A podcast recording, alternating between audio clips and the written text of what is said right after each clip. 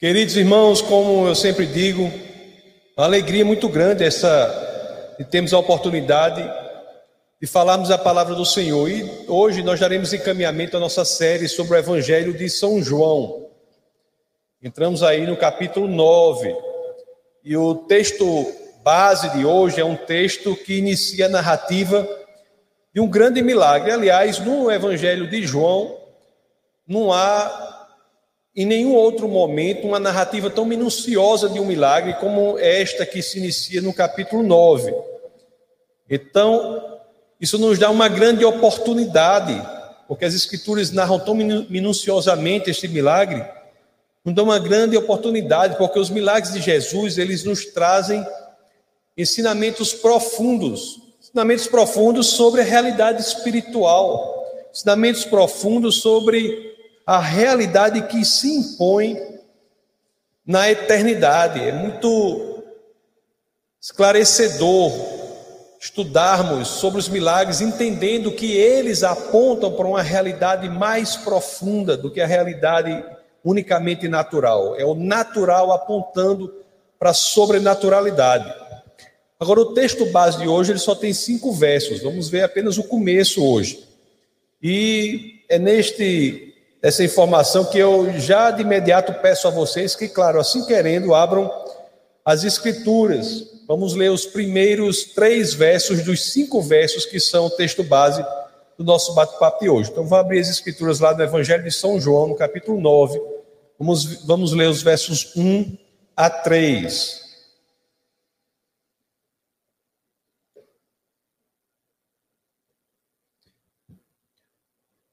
Assim diz as Escrituras: ao passar, Jesus viu um cego de nascença. Seus discípulos lhe perguntaram: Mestre, quem pecou, este homem ou seus pais, para que ele nascesse cego? Disse Jesus: Nem ele nem seus pais pecaram, mas isto aconteceu para que a obra de Deus se manifestasse na vida dele. Logo aqui, meus amados, na tranquilidade de Jesus em estar caminhando ali pelas ruas de, de Jerusalém e se deparando com aquele homem miserável, né, o cego na antiguidade, ele não tinha outro caminho senão de ficar pelas ruas pedindo, pedindo dinheiro, na mendicância decorrente de uma deficiência tão grave. Então, Jesus, ali, na tranquilidade com que ele fala com aquele cego, só isso aí já nos traz um, ensinamento profundo. Ensinamento profundo. Jesus ele para ali para fazer a obra de Deus. Ele para ali para fazer a obra de Deus. Porque isso nos diz muito por quê? Porque isso fala tanto ao nosso coração. Porque quando Jesus está ali, caminhando em Jerusalém, ele para para falar com o cego, Jesus ele para numa situação em que ele, Jesus, estava correndo perigo. Nós iniciamos aqui o capítulo 9, mas vocês se lembram de como termina o capítulo 8? O verso imediatamente anterior ao primeiro verso que nós lemos, que é João 8, 59, diz assim: Então eles apanharam pedras para apedrejá-lo, mas Jesus escondeu-se e saiu do templo. Um verso antes, nos fala que Jesus estava prestes a ser apedrejado e ele sai do templo, caminha pelas ruas de Jerusalém, se depara com a miserabilidade humana e com tranquilidade ali para. Mesmo diante do perigo, meus amados, mesmo diante do desconforto, mesmo diante da incerteza, qual é a postura que Jesus nos ensina aqui? Que devemos fazer quando nos deparamos com a miséria da humanidade, com a cegueira espiritual da humanidade, diante da cegueira dos homens. O que devemos fazer? E preste bem atenção, a maior de todas é espiritual, não é? A cegueira espiritual. Quando Jesus se depara com uma situação assim, ele para com calma e tranquilidade e está disposto a fazer a obra de Deus.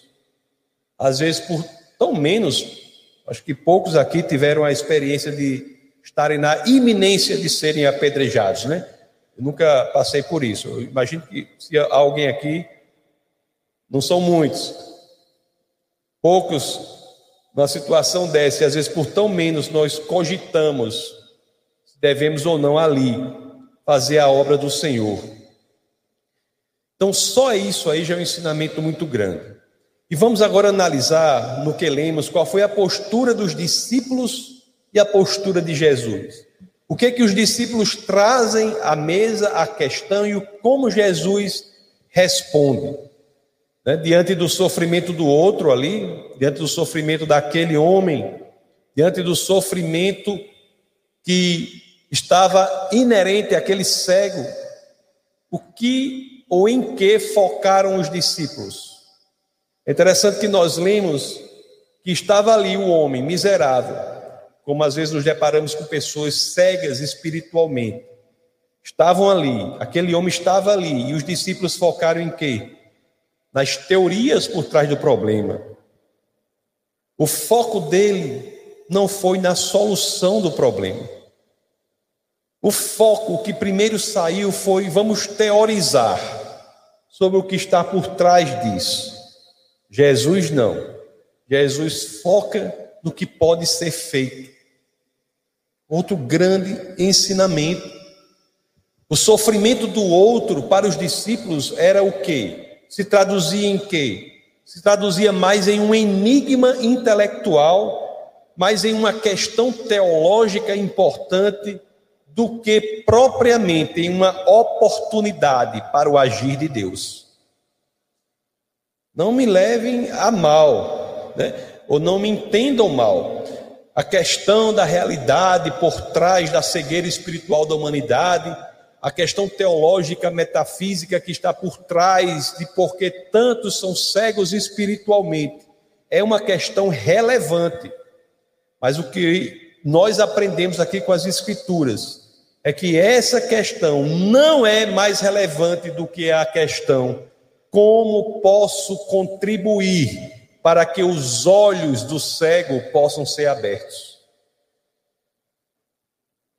Como posso contribuir para diminuir a cegueira na humanidade? É tempo de nos perguntar, amados irmãos, quando nós nos deparamos e Deus nos coloca em situações assim, com um irmão que sofre sem Cristo, quando nos deparamos com a pessoa nesta situação, na cegueira espiritual, qual é o que que sai de nós? Qual é a nossa primeira atitude? Pessoa que está sofrendo, qual é a nossa primeira atitude? Será que às vezes é julgar os pecados da pessoa, os erros, julgar as escolhas erradas da pessoa, ou buscamos em primeiro lugar contribuir com o que pode ser feito para resolver o problema da pessoa? As escrituras são incríveis, né? Elas nos, nos exemplos de Jesus, elas nos ensinam tanto, às vezes, e para não dizer quase sempre, entram né, em nossa alma para tocar naquele ponto específico. As escrituras são como bisturis na mão de um bom cirurgião. Vão no lugar certo, nos fazem repensar a nossa existência, nos fazem repensar o nosso posicionamento. Mas toda doença e todo sofrimento são frutos da entrada do pecado no mundo. Isso é verdade. Mas nem toda doença, nem todo sofrimento são frutos do pecado específico daquela pessoa que sofre. São dois erros você pensar que o pecado não leva a doença, sim, leva a doença. Mas é outro erro igualmente importante você achar que porque uma pessoa está sofrendo, isso é decorrência do pecado individual dela. Nem sempre. Nós vivemos um mundo que caiu com a entrada do pecado. Nós não devemos buscar julgamentos sobre o porquê que está por trás do outro que sofre. Nosso foco, e esse é o grande ensinamento, não deve estar no julgamento do que fez o irmão cair do que fez o irmão sofrer, no julgamento do porquê o irmão está naquela situação. Nosso foco imediato, quando ao ver um irmão em uma situação dessa, ao ver alguém com cegueira espiritual, ao ver alguém que se afastou da verdade, nosso foco principal deve ser o de contribuir para que a obra de Deus se manifeste na vida dele. É algo que deve arder em nosso coração, né? Como posso contribuir para que o problema desse irmão se transforme em testemunho do agir de Deus na vida dele? Como posso contribuir para que o problema do irmão seja traduzido na ação do poder operante de Deus na vida daquele que sofre? O que posso fazer? Né? Muitos se perguntam sobre como o pecado entrou no mundo. Nós sabemos a resposta. As Escrituras trazem a resposta. Mas por que nem tantos perguntam sobre como podemos tirar o pecado do mundo? Por que o nosso interesse maior sempre é a tendência inicial, a nossa natureza muitas vezes é focar em como o pecado entrou no mundo e não focar em como podemos contribuir para o pecado sair do mundo? Porque nós também sabemos a resposta. Só que a resposta para essa segunda questão não é um conceito, né? não é uma ideia, não é uma filosofia, não é uma teorização. A resposta para a segunda questão é uma pessoa. Jesus Cristo, o Deus encarnado, e o seu poder operante na nossa vida é a resposta. Deus não faz o mal, Deus não cria o sofrimento, mas Deus está a todo momento apto, se inclinando, querendo intervir nas situações de sofrimento. Para quê? Para que o poder ressuscitador do Espírito Santo possa resgatar aquela pessoa das garras da destruição, das garras do inimigo das nossas almas. É isso que o Senhor quer fazer quando todos estão sofrendo. Se há alguém aqui em situação de escuridão da alma, de sofrimento profundo, alguém que nos ouve pela internet, saiba que há uma resposta e essa resposta é Jesus Cristo. E quanto a nós, que devemos agir no sentido de contribuir para que essa resposta chegue mais e mais para mais e mais pessoas, devemos saber que devemos fazer isso não de qualquer forma, mas com um senso de urgência. Vamos ver o que Jesus diz no verso 4. Vamos ali, Evangelho de João, capítulo 9, verso 4. Olha o que Jesus diz aqui. Enquanto é dia, enquanto é dia, precisamos realizar a obra daquele que me enviou. A noite se aproxima quando ninguém pode trabalhar. Já pensou? O mundo ele sofre, né, em cegueira espiritual, um sofrimento muito grande. A gente olha para um lado, olha para o outro, vê as pessoas sofrendo muito. Tem Deus a só desejos rudimentares, desejos que não se realizam, luzes que não têm nenhuma força, não chegam nem a ser lampejos, dínamos que morrem na estática do nada. Sem Deus a vida é um sofrimento muito grande. Lembra daquela, daquele soneto de o poeta aqui do Nordeste, Augusto de Carvalho Rodrigues dos Anjos, né? Augusto dos Anjos, nasceu aqui no engenho do Pau d'Arco, na Paraíba. E a descrição dele da vida sem Deus, talvez ele não tivesse essa intenção de descrever a vida sem Deus, mas ele descrevia as coisas como ele entendia que eram. E é uma descrição da vida sem Deus. Ele diz assim: olha, diz, triste a escutar, pancada por pancada, a sucessividade dos segundos Ouço em sons subterrâneos do orbe oriundos o choro da energia abandonada. É a dor da força desaproveitada, o cantochão dos dínamos profundos que, podendo mover milhões de mundos, jazem ainda na estática do nada. É o soluço da forma ainda imprecisa, da transcendência que não se realiza, da luz que não chegou a ser lampejo. É, em suma, o subconsciente aí formidando da natureza que parou chorando no rudimentarismo do desejo. Esse é o elogio ao mundo sem sentido, ao mundo sem Deus, ao mundo de sofrimento, desejos que se esvaem no rudimentarismo, luzes que não chegam a ser lampejo, é o querer ser e não poder. Este é o mundo sem Deus. É o mundo sem Deus. E diante de tudo isso, meus amados, o que que nós faremos? Às vezes nós encaramos o cristianismo como se não fosse verdade. Diante desta realidade que se destrói, o que é que faremos? Nós temos sentir a paixão, a necessidade de ir ao mundo e proclamar em Cristo a escuridão da alma é dissipada, as trevas são dissipadas, são destruídas. Nós temos que proclamar isso. As pessoas às vezes se sentem, mesmo na igreja, e por vários motivos, se sentem sem ânimo, sem coragem, às vezes sem força para levar adiante o plano de Deus. Interessante esse fenômeno, né? Interessante. Mas nós temos, meus amados, que superar isso. Nós temos de proclamar, tanto para nós quanto para todos que com a gente ou conosco se conectam de alguma forma. Nós temos que proclamar que há esperança. Há uma esperança para esse mundo sem sentido. Interessante que há quase 30 séculos, essa esperança já nos foi garantida por meio do profeta Isaías.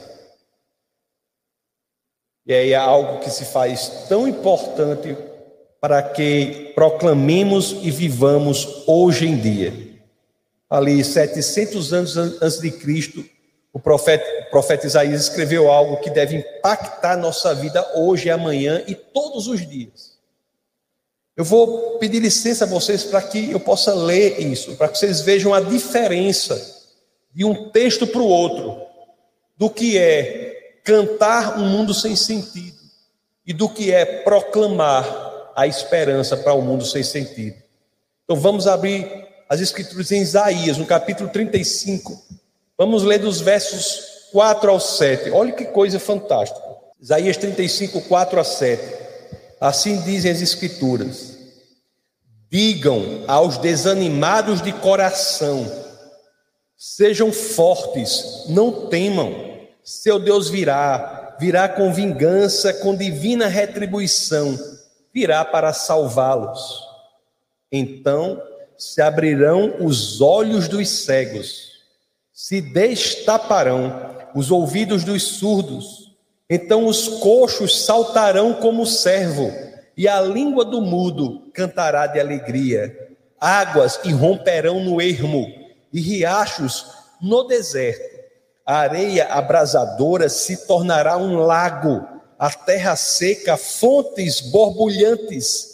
Nos antros onde outrora havia chacais, crescerão a relva, o junco e o papiro. Meus amados, Jesus é este Deus que veio para nos salvar e não apenas para isso, para fazer com que, sendo salvos, proclamemos a mensagem de esperança para o mundo perdido. Esse Deus, voltando ao texto aqui, né? É um Deus, Deus encarnado, Logos encarnado, como diz João 1, combinado com João 14, o Logos encarnado, Deus que vem ao mundo. É interessante que pouco antes do encontro dele com o cego, na cerimônia da, das luzes lá do templo, ele havia já colocado tudo em perspectiva. Vamos ler só esse verso do capítulo 8 de João, João 8, 18. Problema com a escuridão, com o cego. Jesus havia, antes de se encontrar com o cego, dito o quê? Lá João 8,18. Falando novamente ao povo, Jesus diz: Eu sou a luz do mundo. Quem me segue nunca andará em trevas, mas terá a luz da vida. Será que você está convencido, você que está aqui, você que me ouve pela internet, Você que realmente está convencido de que a cegueira do espírito não pode resistir àquele que é a luz do mundo? Ou não? São apenas palavras superficiais? Ou isso faz com que você reavalie sua perspectiva diante das coisas? Porque Jesus diz: Eu sou a luz do mundo, quem crê em mim terá a luz da vida. Será que Jesus quis dizer o que ele disse? Ou nós vamos ler as Escrituras como se Jesus não quisesse dizer o que ele disse? Jesus é a luz do mundo. Temos proclamado essa verdade, temos pregado ao mundo, temos mostrado a solução para aqueles que Deus coloca em nosso caminho, temos orado por cura, nós temos ensinado sobre o reino, nós temos saído da nossa zona de conforto, meus amados. Ou tudo o que nos importa gira ao redor do nosso umbigo. Será?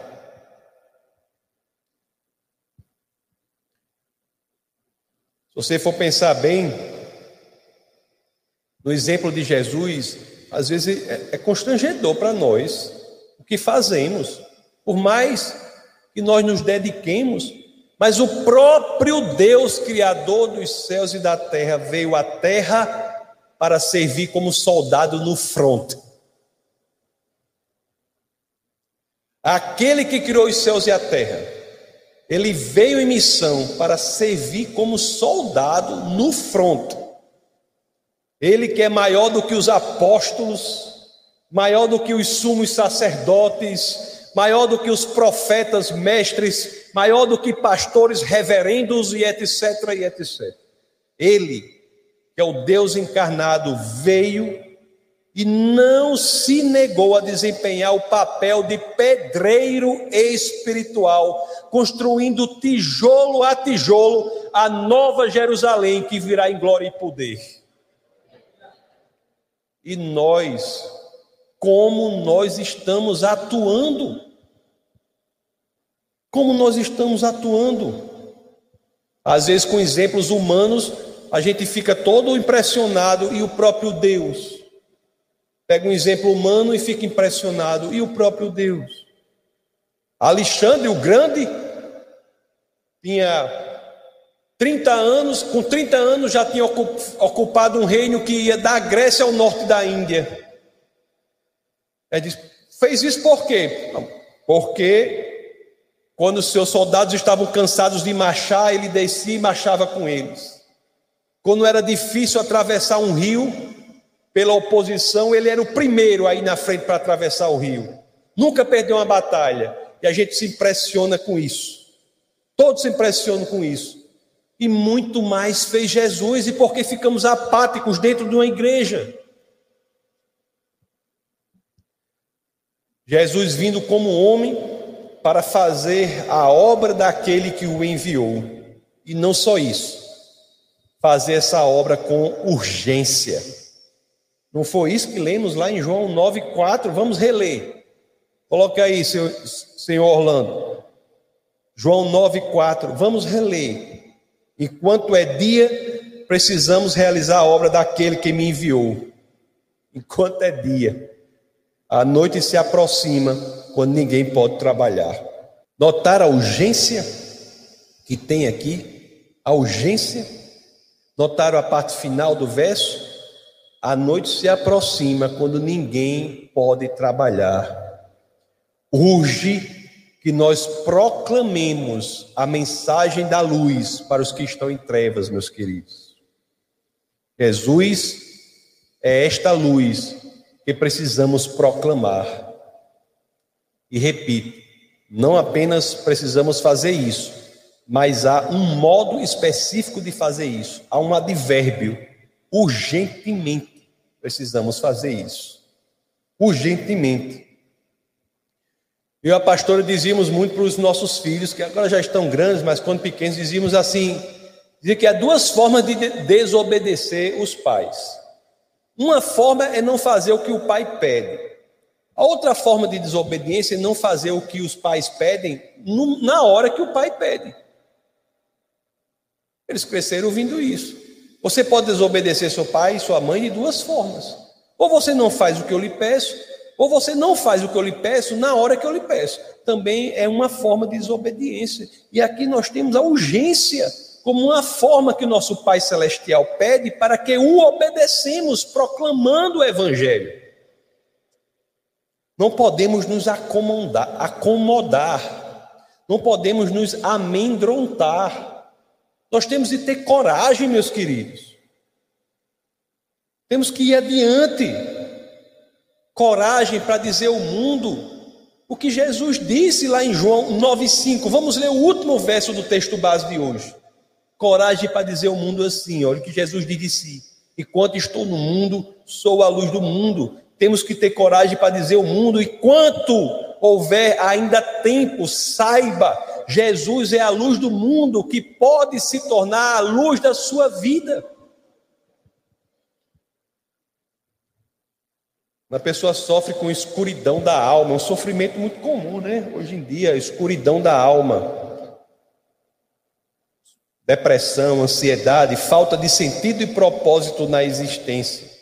Para muitos, a semana é descrita como Schopenhauer descreveu a semana: cinco dias de sofrimento e dois de tédio. Para muitos, a vida é uma sucessão infinita deste agrupamento de sete dias: cinco de sofrimento, segunda, sexta e dois de tédio. Tanto sofrimento que tem de se anestesiar do peso da própria existência. Ingresso num projeto decadente de consumo de drogas, né, consumo de álcool, para que não possam sentir o peso da própria existência. Mas quantas dessas pessoas ouviram de nós? Não precisa ser assim. A luz do mundo pode se tornar a luz da sua vida. Basta que conectemos nossa vida com Cristo, pela fé em Cristo. Não precisa ser assim. Quantos temos a coragem de chegar e dizer para o outro assim: olhe, você tem de tomar uma decisão antes que seja tarde demais. Existe um tempo para tomar a decisão. Temos que tomar uma decisão. Meus amados, nosso tempo aqui é mais curto do que nós pensamos. Eu já estou achando que as décadas estão passando rápido demais, não são mais nem uns anos. As décadas estão passando rápido demais. A contar a semana, a gente, eu não estou mais nem contando a terça e a quinta, estou segunda, quarta, sexta, domingo, porque com novembro já passou, não sei mais nem onde eu estou. O tempo corre e não há espaço para o medo. Não há espaço. Você sabe aqueles, não sei, deve ter alguém aqui que gosta das crônicas de Nárnia, aquele, aquela série de livros escritas por C.S. Lewis. E uma vez, lá numa, numa da, num dos livros lá, que é a viagem do peregrino da alvorada, é, Aslan, que representa Cristo, né? Ele tem uma passagem lá que ele diz para a menininha lá, que é Lucy, ele diz assim, o, o texto diz assim, abre aspas, diz assim, Aslan falando, né? Coragem, querido coração, coragem, querido coração. Aslan representa Cristo dizendo para a menininha Lucy: coragem, querido coração. E o texto continua: e a, vo, e a voz, Lucy tinha certeza, era de Aslan. E com a voz, um aroma delicioso soprou em seu rosto. Meus queridos, devemos nos imaginar como uma pequena Lucy, escutando do grande leão, o leão de Judá, aquilo que precisamos ouvir. Coragem, querido coração. Precisamos de coragem para agir como Deus, Deus quer que nós hajamos. Coragem para sermos quem Deus quer que nós sejamos. Para finalizar, vou fazer uma pergunta. Pergunta serve para você, serve para mim, serve para quem nos ouve essa pergunta é uma pergunta que deve ser respondida com sinceridade para nós mesmos. Como a igreja seria? Ou no nosso caso, como o Ministério Defesa da Fé seria? Você que está aqui, você que me ouve pela internet, está conectado ao ministério. como o ministério seria se todos agissem como você. Essa ideia é uma ideia kantiana, né, de horizontalizar a questão. Como o defesa da fé seria se todos agissem como você? E se todos servissem ao reino por meio do ministério como você serve? Se todos orassem como você ora? Se todos convidassem pessoas como você convida? Se todos dizimassem e ofertassem como você dizima e oferta? Se todos amassem as pessoas como você ama? Como seria se todos fossem como você? É uma pergunta que eu me faço a cada dia. Eu me faço a cada dia. É uma pergunta que todos devemos nos fazer a cada dia. Em que grau estamos entendendo verdadeiramente que Deus tem um papel específico para nós em seu corpo? Como estamos levando isso a sério? Como estamos vivendo? Tem um amigo, eu sempre digo isso, um amigo do coração. Pessoa bem dedicada. Mas o que ele quer fazer, ele posterga para quando se aposentar Outros postergam para quando isso acontecer, quando aquilo outro acontecer. Eu tenho a impressão que nós temos de ter a coragem de resistir à postergação do trabalho para o reino de Deus, como resistimos ao diabo. Sabia disso? Eu tenho essa convicção que é uma das estratégias mais perversas do inimigo das nossas almas, nos dá a percepção de que podemos fazer algo por reino, mas só depois. Isso nos afasta, isso faz com que nossa saúde espiritual seja drenada como um líquido é drenado por um vaso rachado, fissurado. Meus amados, Deus é o nosso norte e nos dá o direcionamento e Ele está conosco. Quando nós nos dedicamos àquilo que Ele quer que façamos, nós teremos a percepção de que estamos aqui com um propósito a ser feito. Vamos orar. Senhor, muito obrigado, Pai, por tua palavra. Obrigado, Senhor, por tudo que o Senhor tem feito para nos fazer entender que há um direcionamento a ser seguido, que há um norte, que há um caminho específico, há um modo de ser que nos é revelado pelas Escrituras e que devemos buscar isto, que é neste lugar, no lugar da vontade de Deus, que encontramos a plenitude da nossa existência. Obrigado, Pai, por nos fazer entender que podemos nos jogar no plano de Deus para a nossa existência, porque nós não estamos sós, o Senhor está conosco. Obrigado, Senhor, por tua palavra, a palavra encarnada, a palavra que é Cristo, que é no nome dele, no nome poderoso do Logos que se fez homem para nos salvar, e no nome de Jesus de Nazaré, que todos aqui unissonamente dizemos: Amém.